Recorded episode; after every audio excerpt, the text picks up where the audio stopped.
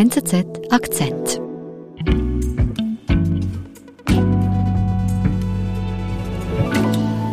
I've always been registered Republican. I've always voted Republican. I voted for Trump twice. Like Ja, das ist Emily Kühl aus Virginia in den USA. Sie ist 36 und ja, sie hat zweimal überzeugt für Trump gestimmt. Sie ist äh, Mutter von Max oder Max, der aber als Mädchen zur Welt gekommen ist. because I have a transgender child who's seven years old. Und warum hast du Emily getroffen? Aufgrund ihrer persönlichen Situation hat sie ihre ganze politische Einstellung hinterfragt. Also ihre persönliche Situation, dass sie jetzt eben Mutter eines Transgender-Kindes ist. Und die Republikanische Partei mobilisiert derzeit die Eltern an ihrer Schule, um äh, bestimmte Rechte für Transgender-Kinder zu verhindern. In Amerikas Schulen tobt ein Kampf. Es geht um die Rechte von Transkindern und Rassismus.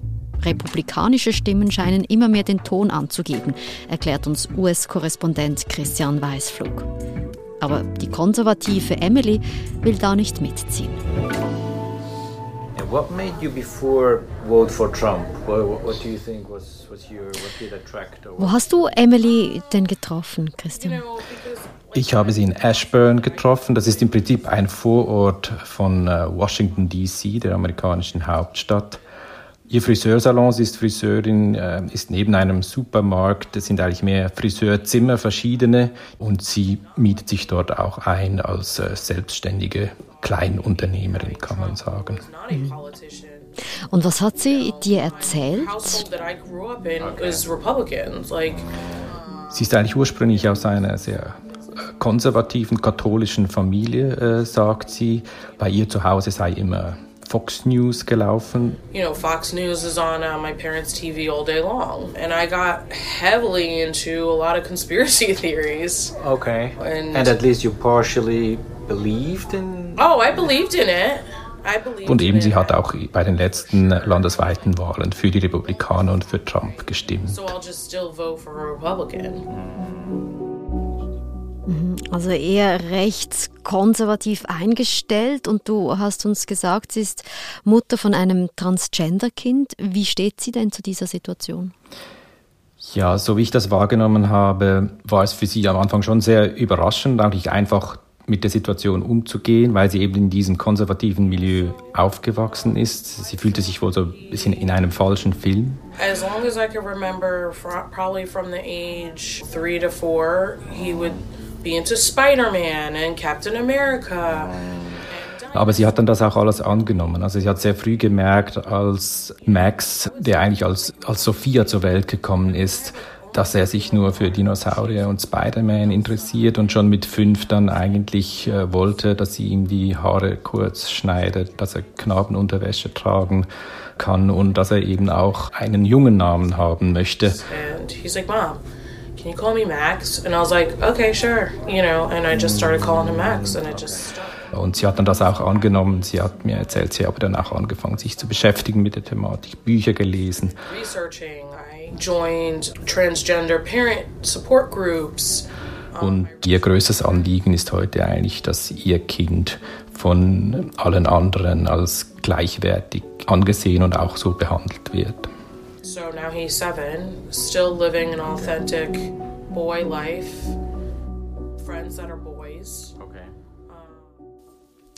Hat Emily und Max denn die Erfahrung gemacht, dass Max eben diskriminiert wird oder nicht gleich behandelt wird? Meines Wissens nicht und sie sagt auch, dass eigentlich bisher an der Schule, also alle, die ihren Sohn jetzt kennen, die Lehrer, die, die Leitung der Schule, sie darin unterstützt. Aber sie hat jetzt eigentlich mehr Angst um das allgemeine politische Klima seit dem 25. Mai, seit einer Schulversammlung, an der ein Sportlehrer, ähm, sein Name ist Byron. Cross, aufgetreten ist und der sich vehement und in scharfen Tönen gegen die Einführung neuen, eines neuen Kodex ausgesprochen hat, der den Transgender-Kindern an der Schule gewisse Rechte einräumen wollte. I'm speaking out of love for those who suffer with gender dysphoria. Was beinhaltet denn dieser Transgender-Kodex? Also um was geht es da genau? Im Prinzip geht es, oder es sind vor allem drei Punkte, die sehr umstritten sind. Also Transgender-Kinder sollten das Recht haben, ihren Namen frei zu wählen und auch das Pronomen, mit dem sie angesprochen werden wollen. Die Kinder sollen frei sein, auch bei Sportaktivitäten zu entscheiden, in welcher Mannschaft sie teilnehmen wollen, also Knaben oder Mädchen. Mhm. Und der dritte Punkt, der sehr umstritten war und ist auch immer noch, ist, dass sie im Prinzip entsprechend ihrer eigenen Wahrnehmung, ihrer Geschlechtsidentität dann auch frei wählen können, in welcher Umkleidekabine sie sich umziehen oder welche Toilette sie benutzen wollen. It's not my intention to hurt anyone. Und jetzt wehrt sich dieser Sportlehrer an der Schule von Max gegen die Einführung von diesem Transgender-Kodex. Warum denn? Also was sind seine Argumente? Ja, für ihn ist dieser Transgender-Kodex nicht vereinbar mit seinem äh, christlichen Glauben. Er sagte, dass im Prinzip Gott über alles steht für ihn und dass, es, dass er ihm nicht erlaube, zu den Kindern zu lügen, ihnen zu sagen, dass ein Mädchen jetzt ein Junge ist oder ein Junge ein Mädchen ist. Because it's against my religion, it's lying to a child, it's abuse to a child, and it's sinning against our God. So um, a friend reached out to me and said, "You need to see this." And so I was Und like, okay. Wie hat äh, Emily auf diesen Auftritt reagiert, auf diese Kritik vom Sportlehrer? Also sie war ja persönlich nicht an dieser Versammlung, aber Freunde von ihr haben dann ihr das Video zugeschickt. Und sie war geschockt, sie war, hatte auch Angst, so ein Lehrer würde, würde er dann ihr Kind wie Dreck behandeln, als minderwertig diskriminieren und das hat sie ähm, geschockt make my child feel like crap because you know what I mean. Like so, I started to pay attention. Mhm. You know. Und was macht sie darauf? Also sie hat dann entschlossen, eigentlich auch zur nächsten Versammlung zu gehen, wo es erneut um diesen Transgender-Kodex ging, also die Versammlung der Schulbehörde und dort auch aufzutreten, wie sie sagte, also als stolze Mutter eines Transgender-Kindes Ihre Idee war es auch dort etwas zu sagen, aber die Stimmung äh, hat sie so als so feindlich empfunden, dass sie dann auch wieder frühzeitig von dieser Versammlung nach Hause gegangen äh, war. Okay, was ist denn an dieser Versammlung geschehen? Emily hat das äh, als sehr feindselig empfunden gegenüber ihr als Transgender-Mutter. Äh, es war sehr aufgeladen, es gab sehr viele Voten und die meisten waren halt gegen diesen Kodex.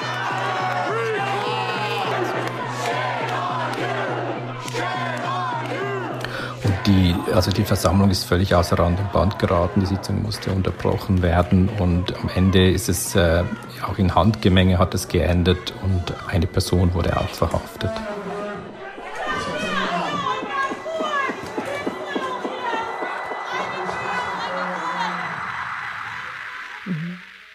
Und weil, weil die sich alle gegen das Einführen von diesem Transgender-Kodex gewehrt haben.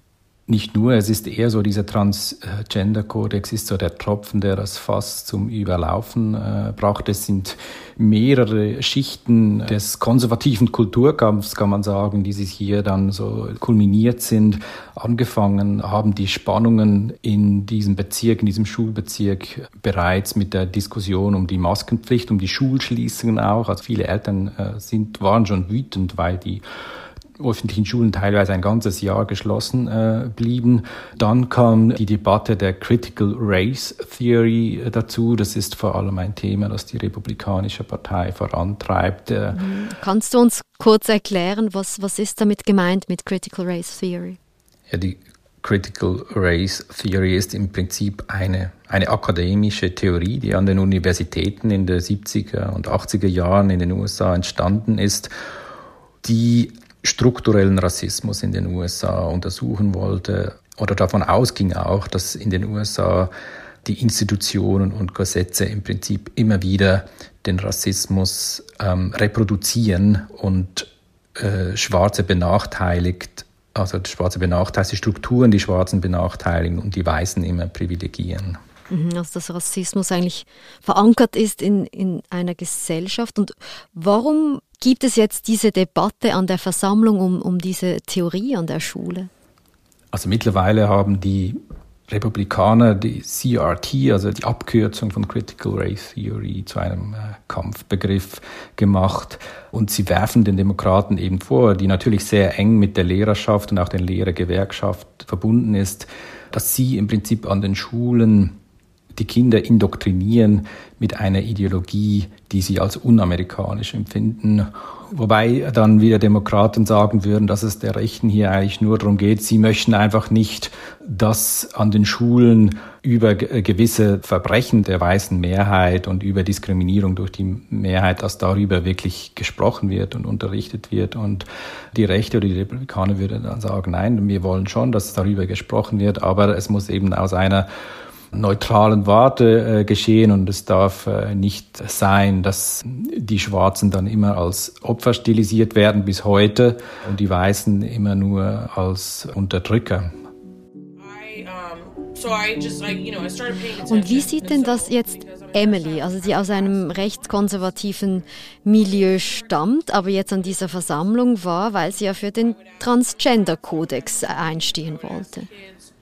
Genau, also die Transgender-Debatte hat sie dann dazu bewegt, auch viele andere Themen des konservativen Kulturkampfes zu hinterfragen, eben auch die ganze CRT-Debatte. Und sie hat angefangen, dann ihre Kunden zu befragen. Und ist dann eben eigentlich zum Schluss gekommen, dass die Republikaner dieses Thema vor allem dazu benutzen, um den Eltern Angst zu machen, eben, dass, dass die Kinder da indoktriniert werden. I mean, I just think it's a scare tactic and Republicans are using it because it's an easy. Das ist ein Wahlkampfinstrument, ist, um im Prinzip Eltern zu mobilisieren für die Republikaner und sie beginnt an dem Ganzen zu zweifeln. You know what I mean? So that's just my personal opinion. Aber was schon zu beobachten ist, dass also der Umgang von konservativen Republikanern mit dem Thema Transgender eigentlich dazu geführt hat, dass sie ihre politische Einstellung ändert. So verstehe ich sie auch, dass das war ein Wendepunkt, dass sie nicht alles, aber sie ist nicht zu einer überzeugten Demokratin geworden, aber sie ist keine eingefleischte Trump-Anhängerin äh, mehr und sie hat sich auch äh, weitgehend von diesen vielen rechten Verschwörungstheorien gelöst.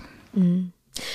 Emily ist ja aber auch persönlich betroffen. Das heißt, ähm, ich gehe mal davon aus, sie steht jetzt nicht für eine breite Bevölkerung, die sich hier abkehrt von den Konservativen. Ja, also man muss bei dieser Geschichte immer sich bewusst sein, dass Emily wirklich ein Einzelfall ist und die Republikaner durch diese Themen, sowohl das Transgender-Thema als auch das CRT-Thema, eher auch in der Mittelschicht Stimmen dazugewinnen können und sie nicht verlieren. Das hat am Ende auch der Ausgang der Gouverneurswahlen in Virginia gezeigt, wo der konservative, der republikanische Newcomer im Prinzip den demokratischen Amtsinhaber besiegt hat und auch äh, Nachuntersuchungen haben gezeigt, dass das Thema Bildung hier sehr wichtig war und sehr viele Wähler auch an die Urnen gebracht hat. Und das zeigt sich eben auch nicht nur in Virginia und nicht nur im Bezirk, wo jetzt äh, Emily Kühl äh, lebt, sondern äh, eigentlich auch in anderen äh, konservativen Regionen, wo jetzt auch solche auch Gesetze verabschiedet werden gegen den Unterricht von CRT an den Schulen. Und das bringt eigentlich gerade in, in, natürlich eher konservativen geprägten Staaten, äh, bringt das eigentlich den äh, Republikanern Stimmen. Also die Republikaner setzen vermehrt auf Bildungsthemen und das funktioniert, das greift und äh, sie gewinnen damit tatsächlich auch mehr Stimmen. Es ist nicht nur so, dass die Wähler hier äh, den Republikanern auf den Leim gehen. Offensichtlich ist das ein Nerv, den sie damit treffen und vielen Amerikanern ist diese Antirassismusdebatte und auch die Transgender-Frage, es, es geht ihnen irgendwie zu schnell und zu weit. Also es findet ein gewisser Backlash in diesen kulturellen Fragen statt. Äh, ein konservativer Gegentrend ist hier auszumachen. Das heißt, dieser Transgender-Kodex an der Schule von Max wurde nicht eingeführt? Der wurde eingeführt im oh. August, dann wurde das trotzdem äh, beschlossen, aber es gibt immer noch, also es wird immer noch gerichtlich dagegen angekämpft. So Und was macht Emily heute? Emily ist, äh, also engagiert sich jetzt auch als, immer noch als Aktivistin, äh, auch in Organisationen, die sich für Rechte der äh, Schwulen, Transgender und Lesben einsetzt und äh, kämpft eben dafür, dass ihr Kind als gleichwertig angeschaut wird und ist auch bereit, sich exponiert, eben öffentlich ihre Meinung dazu zu sagen zu dem Thema. I just wish people could see like someone like my kid is not some awful person or he's just as good as anybody else, you know.